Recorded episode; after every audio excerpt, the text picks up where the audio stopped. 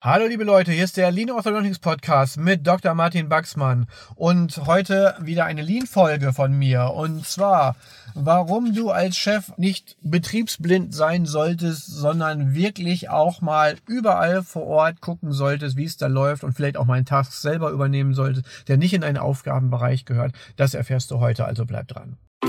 You're listening to Dr. Baxman's Lean Orthodontics. Simply everything that makes you even more successful in orthodontics and practice management. Dr. Baxman is a speaker, Amazon bestseller author, and multi entrepreneur.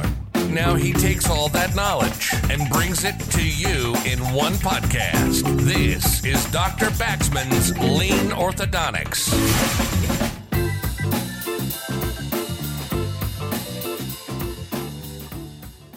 Viele beschweren sich darüber von den Chefs und von den Zahnärzten, wenn ich sie im Kurs mal treffe auf dem Kongress oder sonst irgendwo, dass sie sagen, oh, ich hab, äh, mache immer meine Arbeit, ich werde quasi selber eingeteilt und rumgeschoben von meinem Team. Ähm, und manchmal passieren dann Dinge, da weiß ich gar nicht, wie, was machen die eigentlich am Telefon? Wie gehen die da eigentlich ran? Und du sagst ja immer, ich soll dann Skript machen, aber wie kontrolliere ich das? Ich bin doch immer im Zimmer und bin am Bohren, ich bin am Biegen, ich bin am Machen, ich bin am Tun. Ich krieg das doch gar nicht mit oder die im Labor, dann passen die Platten nicht. Und ich frage mich, wer hat denen eigentlich gesagt, dass sie die Abrahamsklammer so biegen sollen und so weiter und so fort. Und das ist genau so ein spannender Punkt, der im Lean genau beschrieben wird. Das ist der sogenannte Gamba Walk, den man auch immer wieder als Chef oder als Führungskraft oder als Praxismanagerin oder als Leitungsperson in einer Praxis durchführen sollte. Das heißt, du solltest wirklich einfach mal Tasks durchführen oder unmittelbar dabei sein, bei denen du sonst nicht dabei bist. Einfach mal überall stichprobenartig dabei sein. Setz dich doch mal an die Rezeption für eine halbe Stunde irgendwann einmal oder für eine Viertelstunde reicht meistens schon und hör dir genau an, wie das da so läuft, wie gesprochen wird. Du wirst erstaunt sein, was da so manchmal passiert, wie das da so abgeht und was vielleicht besonders gut gemacht wird, dass du erstaunt bist und sagst, hey, das sollten eigentlich alle so machen, wie die Person, die das gerade gemacht hat. Oder aber auch, dass du sagst, seit wann wird denn das bei uns so gemacht? Wie sprecht ihr mit den Patienten? Warum wird dies und jenes vergessen? Warum wird das nicht mehr gemacht? Das sind alles Punkte, die könnt ihr schön überprüfen, wenn ihr dabei seid. Also macht euch einfach mal einen Plan, dass ihr euch Zeit nehmt, ob das am Vormittag ist oder vielleicht auch mal am Nachmittag, dass ihr wirklich euch mal einen Break schafft, wo ihr aktiv am Unternehmen, an der Praxis arbeiten könnt. Und damit meine ich jetzt gar nicht die Zeit, wo ihr vielleicht in der Backoffice sitzt und, und dort strategisch nachdenkt oder, oder Planungen macht oder sonst irgendwas, wie ihr die Praxis besser aufbaut und so weiter, sondern ich meine, dass ihr ganz konkret dorthin geht, wo es weh tut, wo die Action ist, mittendrin seid statt nur dabei und wirklich aktiv teilhabt an den Rollen, die dort umgesetzt werden von euren Mitarbeiterinnen und Mitarbeitern.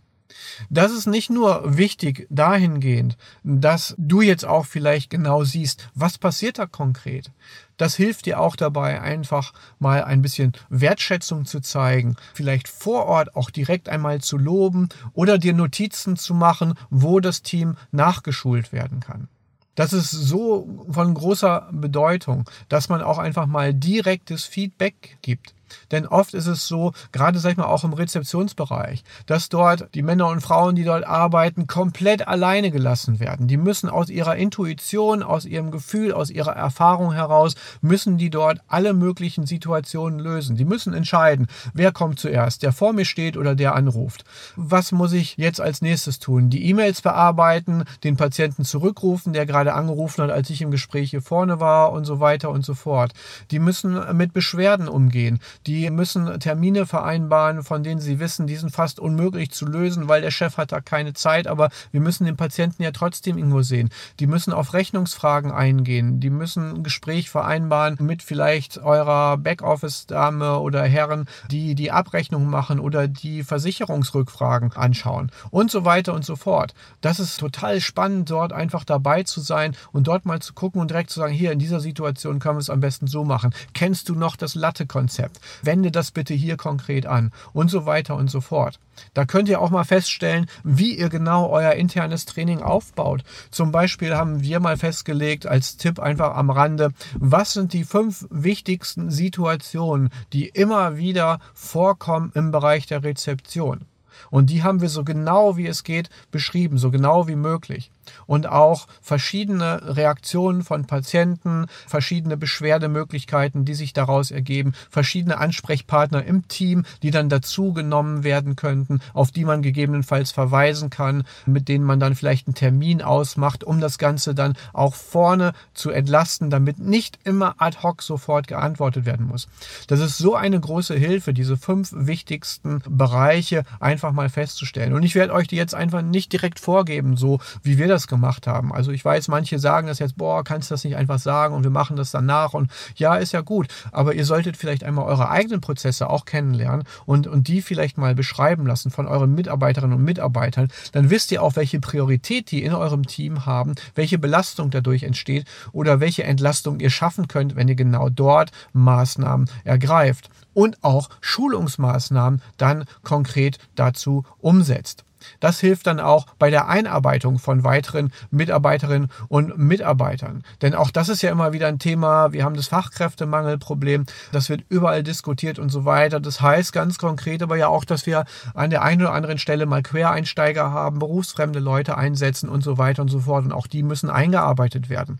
Und auch das hat sich als unheimlich vorteilhaft dargestellt, dass wir hingehen können. Hier, liebe neue Mitarbeiterin, lieber neuer Mitarbeiter, das sind die fünf wichtigsten Themen, die immer wieder vorne drankommen im Bereich der Rezeption. Die musst du kennen, mit denen musst du dich auseinandersetzen. Fang mit Thema Nummer eins an, arbeite das durch, was wir dazu vorbereitet haben. Guck dir die Videos an, die wir gemacht haben. Guck dir die Skripte dazu an. Guck dir so ein Latte-Konzept, sonst was dazu an, wie das geht. Dann kommt Nummer zwei, dann kommt Nummer drei, Nummer vier, Nummer fünf, so dass die nach und nach abgearbeitet werden. Das gleiche gilt auch fürs Labor.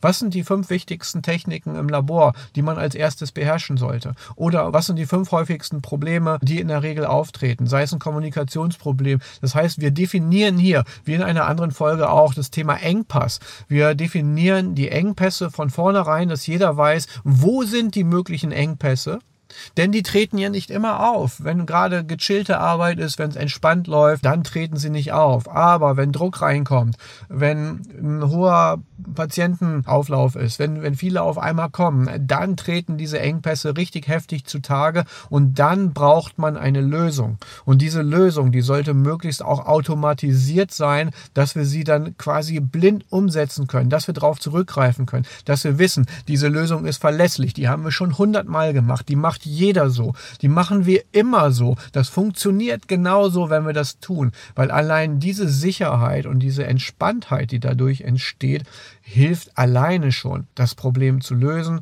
Oder aber auch, man muss nicht immer von Problemen sprechen, auch wenn das ja gerade in der heutigen Zeit gibt es ja nur überall Probleme, egal was man sich gerade anguckt, hilft es dabei einfach die Performance zu steigern oder aufrechtzuerhalten. Auch da geht es darum, wenn wir über Performance-Steigerung reden, ich weiß, viele sagen, oh, immer muss ich mich steigern, immer muss es besser werden, ist denn nie gut genug. Ja, für mich persönlich und für viele andere ist es so, wir lieben die Entwicklung, wir lieben die Weiterentwicklung auch und das ist was, was uns antreibt und es ist auch okay, dass man vielleicht nie ein endgültiges Ziel erreicht, weil die Weiterentwicklung halt das Schöne überhaupt ist dabei. Andere sagen aber auch, ja, vielleicht reicht es ja auch, wenn ich einfach meine Performance aufrecht halte. Und ja, auch das ist okay.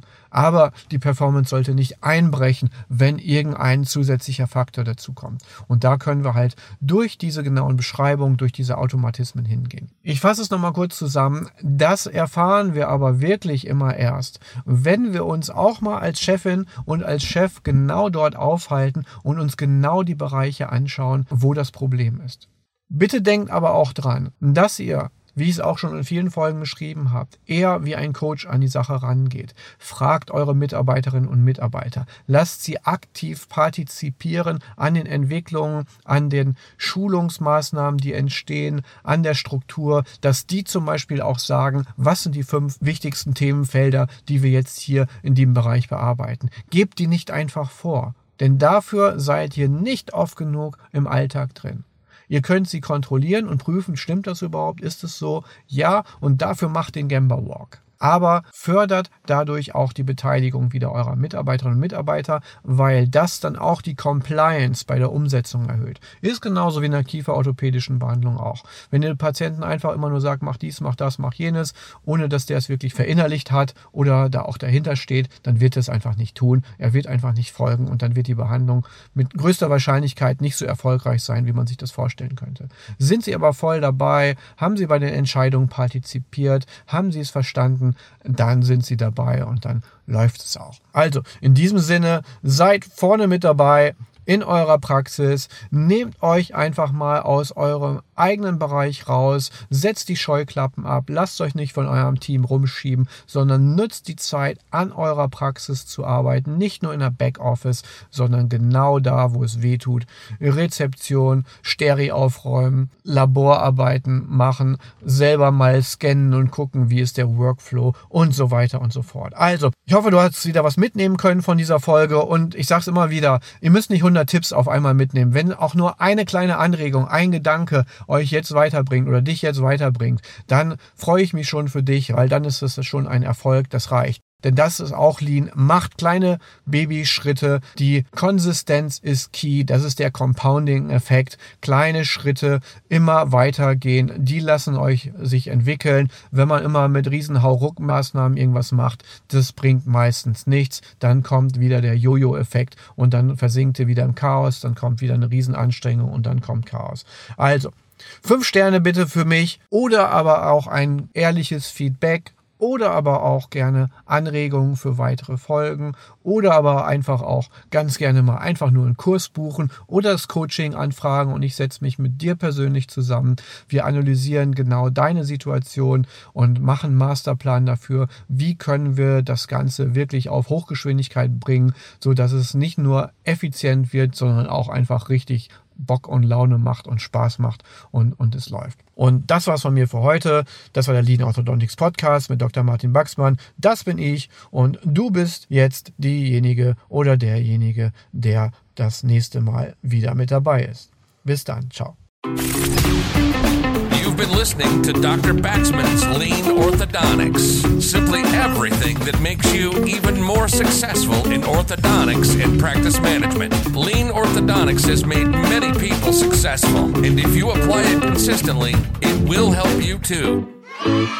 We hope you've gotten some useful and practical information from this podcast.